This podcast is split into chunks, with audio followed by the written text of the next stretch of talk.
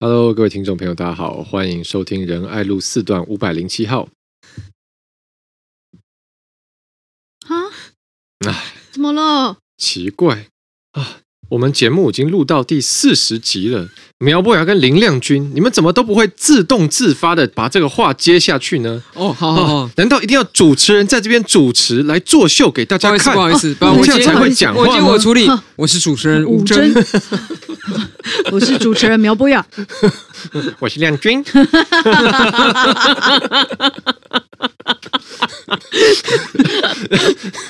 呃，你笑那么爽，哎我真停不下来。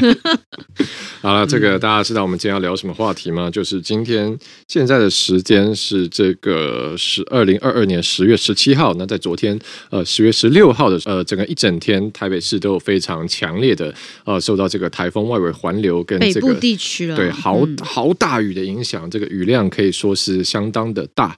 哦，那所以昨天呢，在台北市也出现了一些些这个局部的积水的状况呢，包括呃我们的基隆河啊，然后这个淡水河的沿线地区，这个堤外的地区也是这个水门都关了啊，这个只出不进这样子。那当然后来就发生很多车主来不及把这个车移出这个堤外地区，然后就变泡水车这样的一个惨剧。那同时呢，在下午的时间呢，我们的这个市长柯文哲是在台中正在进行民众党的浮选的行程。那他本来是不。打算回来的，但是后来实在是这个骂声隆隆，应该也是，应该也是大家说市长呢，市长呢，市长人在哪里？可能也是幕僚看到这个火实在烧太大了，不不行不行，所以呢，最后柯文哲心不甘情不愿的取消了晚上的复选行程，那回到台北。那今天也就十七号早上他受访呢，他还是很心不甘情不愿，就说啊，其实他这个言下之意就是说，其实他根本不需要回来台北市的哈。这个那但是市民就是大家都喜欢看首长作秀哈，要坐镇指挥中心，他就。说我在指挥中心，难道灾情就比较不严重吗？这到底什么差别？那我这边 quote 他完整的这个回答，他说：呃，比较健全的政府，所有人员按照 SOP 自动自发进行，这才是比较文明国家的做法。好，这就是我们呃市长提出的 SOP 论，言下之意就是，只要这个我们台北市政府八万名公务员大军，每个人严守自己的岗位跟本分，台风再怎么来，雨再怎么下，没关系，SOP 通通处理，根本就不需要他在现场。啊，所以我想，我听到这话，就想说啊，虽然我们这个不比北市府八万名大军，但毕竟我们这个三只有三个人，这个默契应该也是很好。那我们也录了四十集，所以啊，这个不需要我来 cue 这个开场，应该阿淼跟亮君会自动接下去吧？但看起来我们还是运作不太顺畅，所以这个 SOP 非常有需要改善的地方。嗯、好，所以先来问苗博雅，哎，那个呃，你怎么看这个柯市长说，其实他在不在根本就没差啊？其实大家只想要看作秀呢。没有了，我想这样啊，这个作秀是不好的政治文化，让我们想要改变它啊。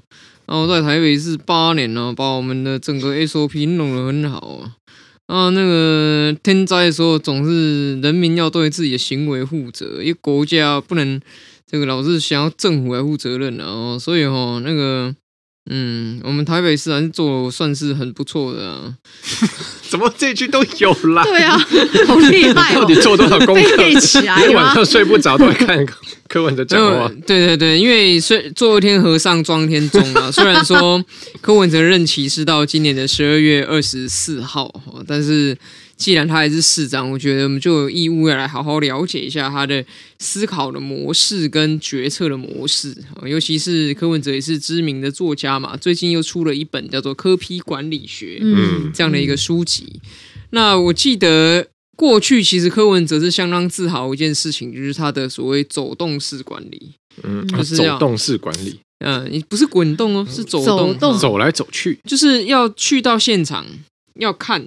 嗯，然后才知道说问题在哪边。嗯，那这个走动式管理呢，政坛上很多人在讲了，当然不一定是讲这名词，而是讲这个概念。就像黄珊珊今天受访的时候，他也讲说，像我个人呢，我就一个习惯，就是发生事情就到第一线去看。嗯，但不是每个人都有这个习惯。嗯，然后我听大家讲的时候，我想说，嗯，这到底是在帮柯文哲解围，还是在他背后再踹一脚，就不太清楚了，因为。说实在的，就是其实柯文哲讲的东西哦，不能严格说来不能说他错嘛。就是一个政府如果说能够呃有一个很良好的行各种行政规则，多如牛毛的行政规则可以去解决应对所有的事情，然后基层就自己把这一套市府机器 run 起来，然后不需要市长去烦恼，好，就像一台扫地机器人，或者是洗脱烘的洗衣机，或是一台洗碗机，你只要按下 start 键，它就为你解决了这一切的困难。哦，那那是我们回归到我们上一期讲的三机救婚姻的这个部分，当然是一个很好的理想了。可是问题是。谁来负责确认整件事情真的有按照 SOP 在走？嗯哼，我觉得这是一个很大的问题，因为像以这一次的这个，我就讲豪雨致灾来看，这个百灵桥泡水的五十台车，嗯，这件事情，现在好像风向要带往说，这些车主他停在堤外，遇到下大雨，自己应该要警觉，要把车开走，好，人要为自己的行为负责任，不能遇到天灾都要政府怎么样。但事实上，其实我们台北市遇到关水门，它本来就是有个 SOP，嗯哼，就是有一个六三二 SOP。就假设说，哎，比如说我预定啊，今天十点要关水门，那在十点关水门的前六个小时，我要发出通知，就是六。好，那、嗯啊、如果说你的题外这个停车场有停车的，要发简讯，要发布新闻，要公告等等哈。那三是什么呢？三就是。当你在预定水门真的要关好的前三个小时，你要开始关闭水门的这个作业，因为关闭水门需要时间，不是说像电梯一样，只要按下关，它马上就全部关好，所以大概需要三个小时嘛。那就是说，比如说预定十点要全关，那我可能是七点的时候就开始关水门的作业。嗯，二是什么呢？二是非常关键的，就是在于要关闭水门的前两个小时要展开脱掉作业。嗯、那你说，哎，奇怪。这个难道是巨婴的国家吗？你车子自己要停在外面，为什么还要国家政府来帮你拖掉？但其实说实在，这个拖掉作业不只是为了要保护这些车，更重要的是要保护，避免如果这些车真的不幸的被水淹了，还被冲走的时候，造成更大的灾害。因为你想，如果是真的很大的水，然后它在堤外淹了这些车，把这些车子随着水流带走，然后冲，也许要冲击到桥墩，也许它卡在这个排水的闸门里，等等的这事情会发生。所以前两个小时要去拖掉这件事情是政府的责任，嗯哦，不是为了要保护这些车主而已啊，你是要保护这整条河流的行水区是要更安全的。嗯嗯。好，那所以请问这一次的事件里面，你六三二的 SOP 有走吗？显然是没走，才会五十台车泡水嘛。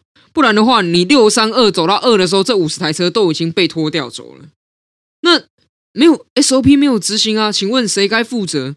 谁要负责来督导这个 SOP 有没有落实？这不就是首长的责任吗？那柯文哲讲说，哎，有这个副市长。其实说实在的，我们台北市法定有三个副市长啦，现在只剩下一个。嗯，因为一位这个生病，然后柯文哲又没有找人来接替他的职务，那另外一位辞职去选举啊，那三个副市长只剩一个的时候，柯文哲人在外县市还在操动啊，说 哦有副市长可以作证。那今天我好像听许淑华议员还是哪一位我们议会里的同事又揭发说，其实。这个剩下那一位副市长也没有进入到台北市的灾害指挥中心去作证。嗯，是许淑华没错。对，那所以柯文哲今天喜欢操多少？就是你在吹牛什么啦？那你的 SOP 根本就没有落实，你还在外县市搞这个，然后回来之后你还不情不愿的说是作秀。那我是觉得这个已经比双重标准还要让人感到莫名其妙了。因为你作秀的话，那。请问柯文哲，你这一一路走来是始终如一的讨厌作秀吗？我不这么认为啊。嗯，因为像那个亮君选区不是有大道城情人烟火节？嗯，啊，柯文哲不是都会带着他的夫人整嘎碎碎，然后去那边看放烟火，这是不是表演？这是政治表演吗？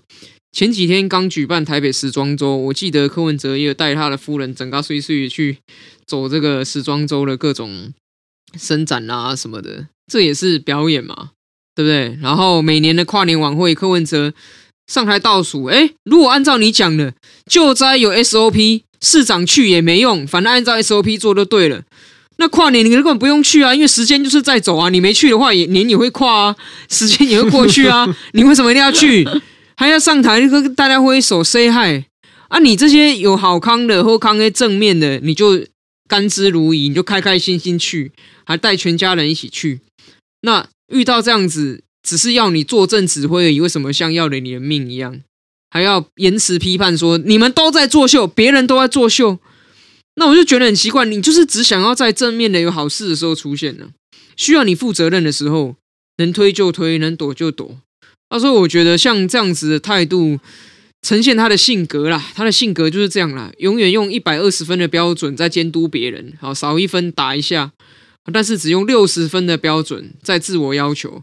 那别人质疑他，他还会跟你杠说：‘哦，我已经考及格了，不然还想怎样？’ 就这大概就是他的政治性格吧。”是。好，我们刚刚讲到这个呃，台北市淹水，那就台北市长竟然人在台中，没有在台北市坐镇灾情。对此，柯文哲是说有 SOP 了，就是呃，如果一个进步的城市、文明的国家，是应该大家自己自动自发的处理哈。那刚刚阿苗也有这个评论了，呃，针针对这个 SOP 哈，点出很多弊病。所以接下来想问亮君啊，就是呃，我觉得这。就是柯文哲的态度，其实我觉得有一点吊诡了，因为，嗯、因为其实我们讲说什么呃什么样的时候，你看就好像呃，例如说一个航空公司有没有，他花了砸了这么多重本训练一个经验很有素的飞行员，那。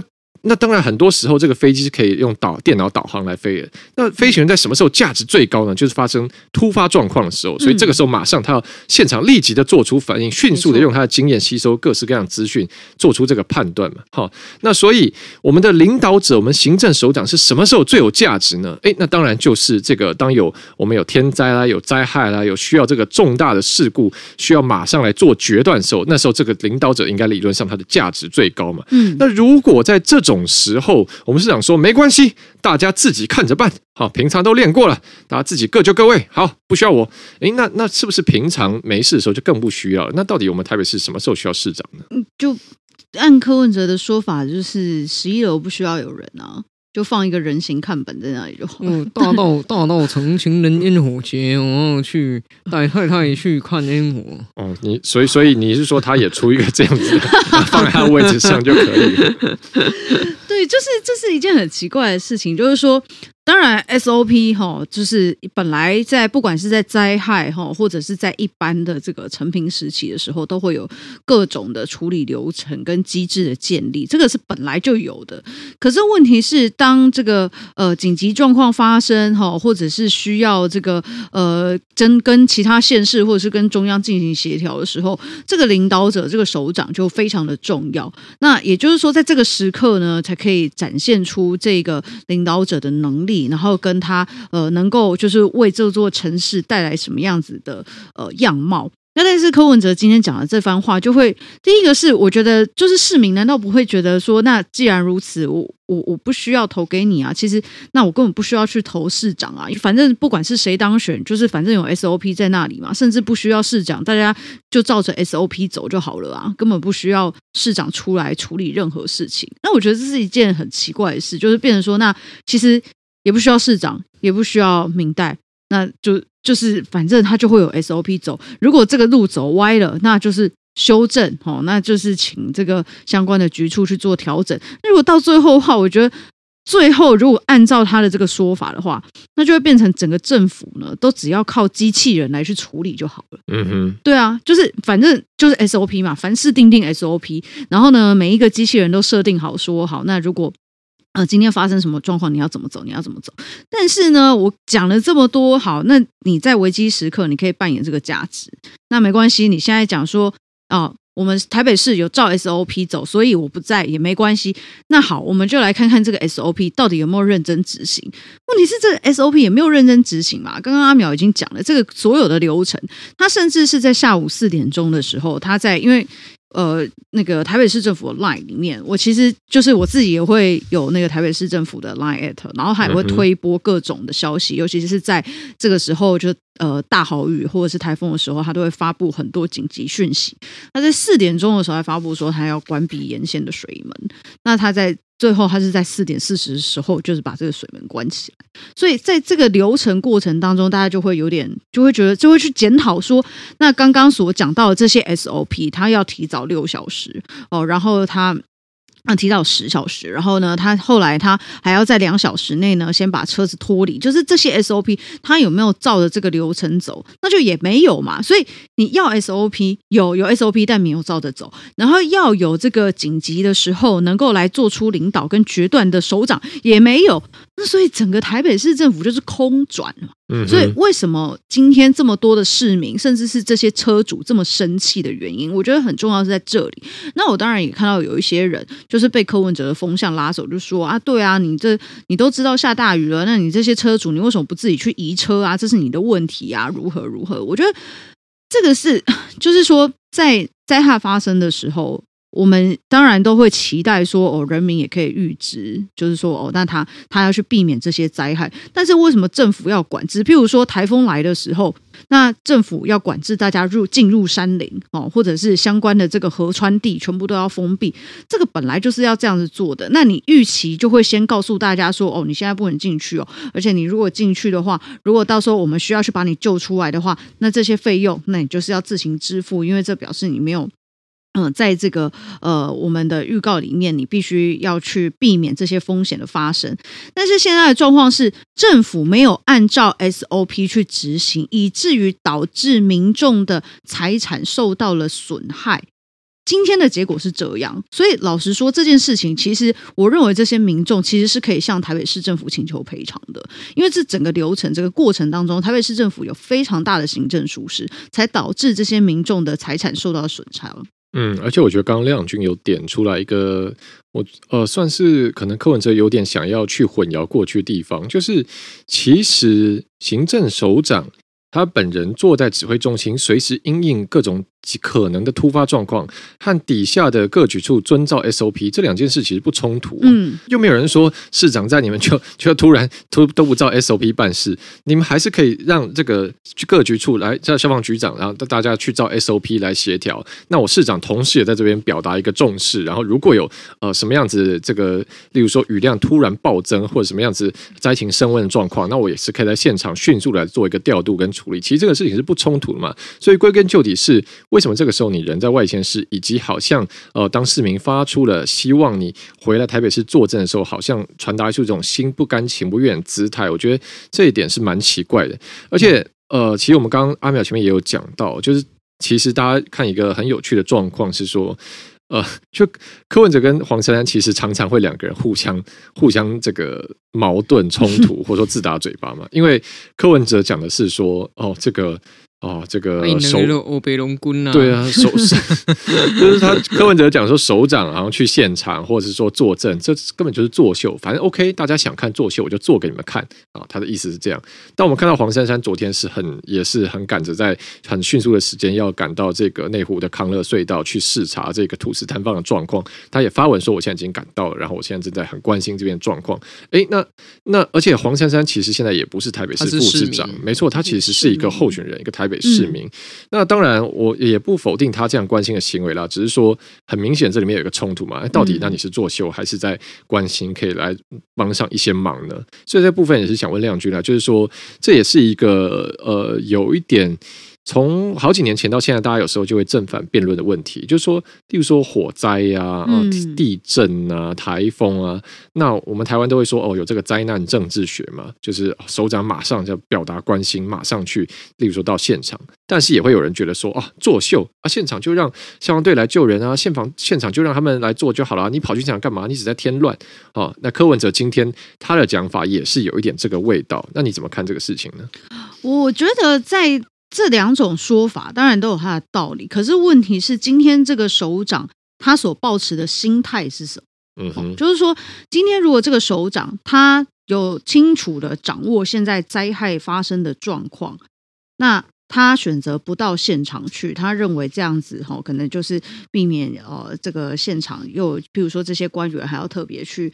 呃，这个跟市长报告啊，或什么什么的，就是我觉得他是抱持着这种心态的话，我当然就觉得 OK。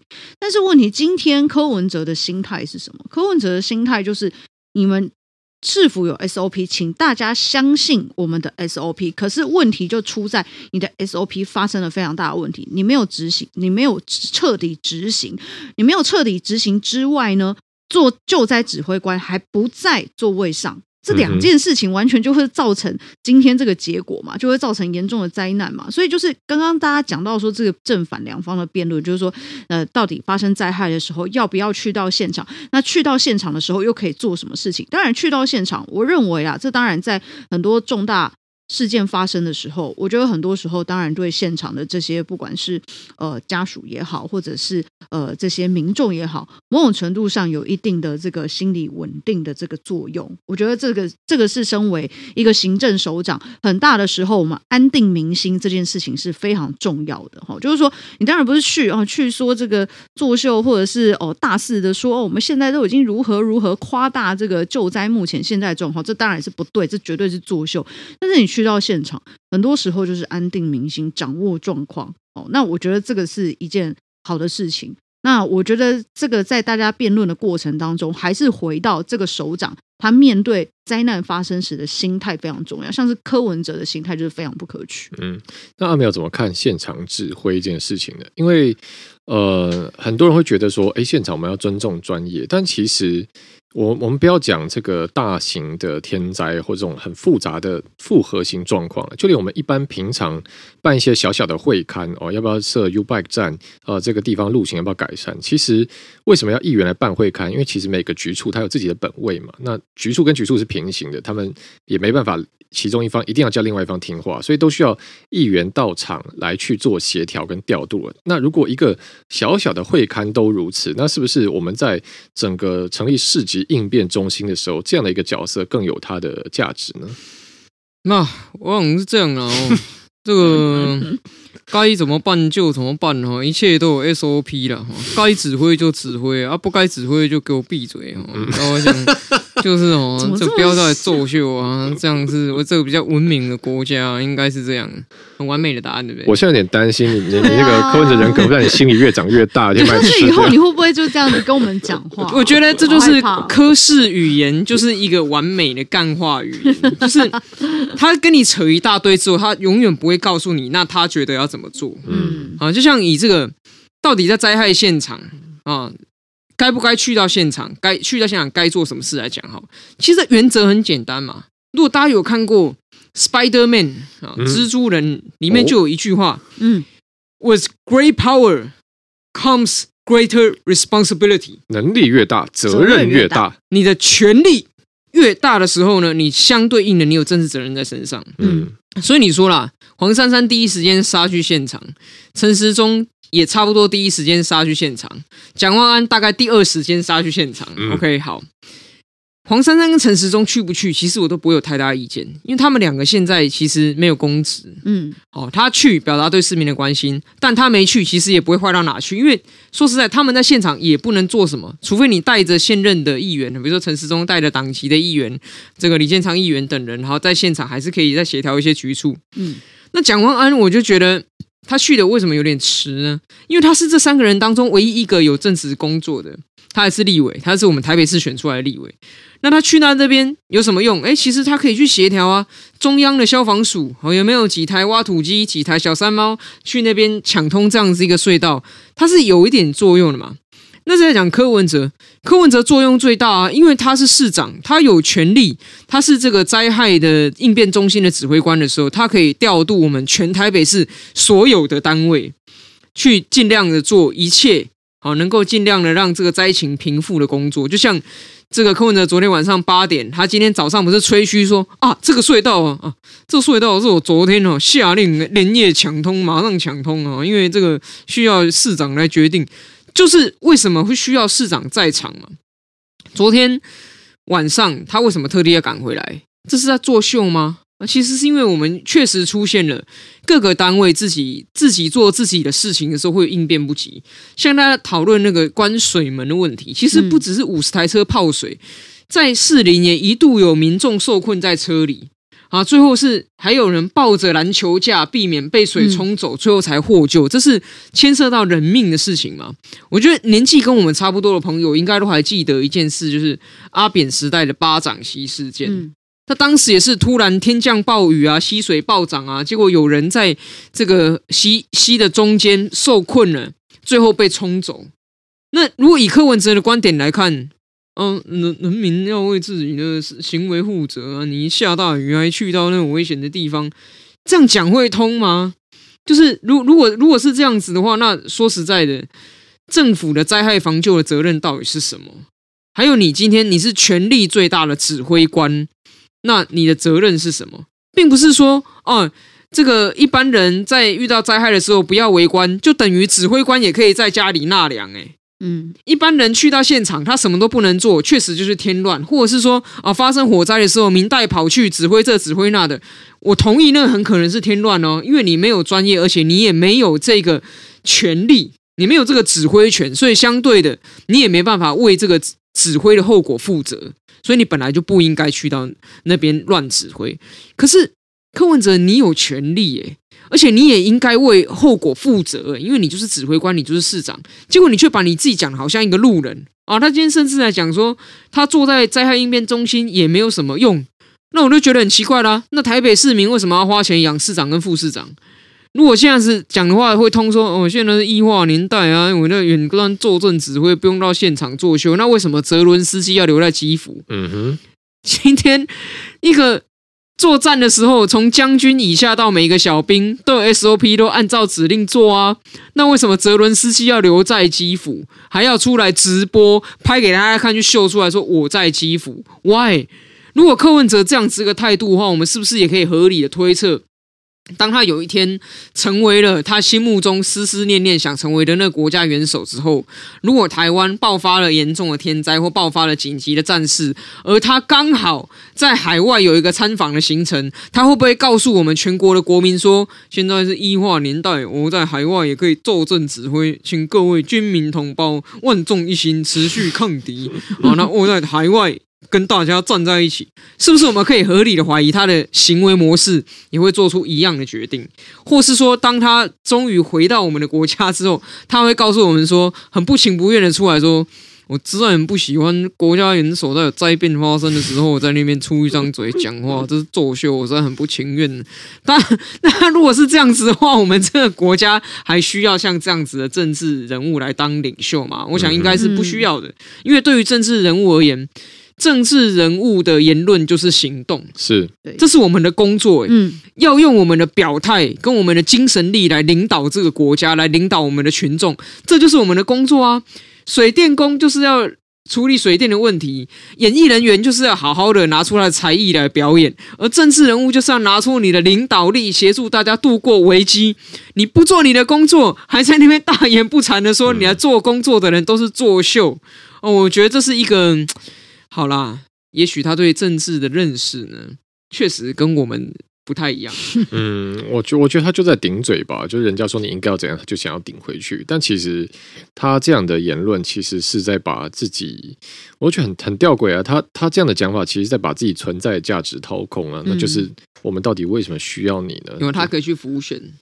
嗯，那就当民众党党主席就好啦。民众党党主席也可以设立成有给职嘛，那这样还是可以养家活口，对啊，就不需要一定要来担任公职。毕竟，如果呃要在位置上领导市民，他觉得这是一个其实不额外多余的作秀的事情的话，那就真的也不需要占着这个缺。嗯，好的，那这个是今天呃这个跟大家分享的时事。那如果大家有什么最近有什么其他想聊的话题啊，或想跟我们互动的东内容呢，也都很欢迎随时跟我们这个来留言。我们最近都很认真的来看我们留言。嗯，那在这边呢，也跟大家报告一个好消息，在各位没错，好消息，好消息，在各位听友的热烈支持下，我们的这个仁爱路四段五百零七号的这个业绩呢，可以说是蒸蒸日上，蒸蒸日上，蒸蒸日上，是的，蒸蒸日上，哇哇哦，蒸蒸就要。上哦哦 上，一定上！好，我们那个，我们我有最今天有去看我们节目在 Apple Podcast 的这个 ranking，然后我们在分类的呃政治。政治类的节目中呢，我们近期十月有一度冲到了第五名。哇哇，第五名，第五名。对，然后我就想说啊，那可能政政治做政治类节目的人比较少。那我就看一下呃，做新闻类的啊，做新闻类的我们也是这个月有一度冲上了是第三十一名，好像。嗯、对，所以就也是我觉得。我自己觉得是一个还还不错的成绩了。对，也是感谢大家对我们节目的爱戴与支持，谢谢，谢谢。对，那如果大家呃有任何就是喜欢听的方向啊，因为我们其实也一直都在多方的这个聊不同的话题，像是之前很热烈的这个、嗯、呃花语项链的 这个争议跟，花语项链真的可以成为一个乐团的名字，你可以成一个 band，花语项链，对，就如果我们三个要组一个 band，就成为花语是。然后或者是我们有时候会聊一些比较硬一点的啦，原住民的权益啊，嗯、国际关系等等。所以如果大家有喜欢的方向，也都可以欢迎跟我们说。好，那今天的内容就到这边，谢谢大家收听仁爱路四段五百零七号，我是主持人吴真。啊等一下，啊、没有要照 SOP。我 我想要夜配一下，是，嗯，是的，就是呢，呃，在十月二十三号礼拜天的晚上呢，呃，黑潮城市发展协会有举办一个这个修宪之路的青年论坛，那地点是在迪化街大道城，然后大家可以到我的脸书上面收看相关的报名资讯，然后也邀请大家一起来，因为这是黑潮城市发展协会跟这个清明协一起举办的，那希望大家能够呃多多关心。今年年底非常重要的呃第四张选票就是修宪复决哦，然后这个呃投票权下收到十八岁，让我们一起来关心。是，嗯，好的，那就这个礼拜天呃晚上的这一个七点钟。是休闲论坛，就欢迎大家踊跃参加啦！现场会有亮君的抱枕套吗？会吗？我不确定。好了，那就谢谢大家收听今天节目喽。这里是仁爱路四段五百零七号，我是主持人吴峥，我是阿苗，我是亮君，我们下期再见，拜拜，拜拜。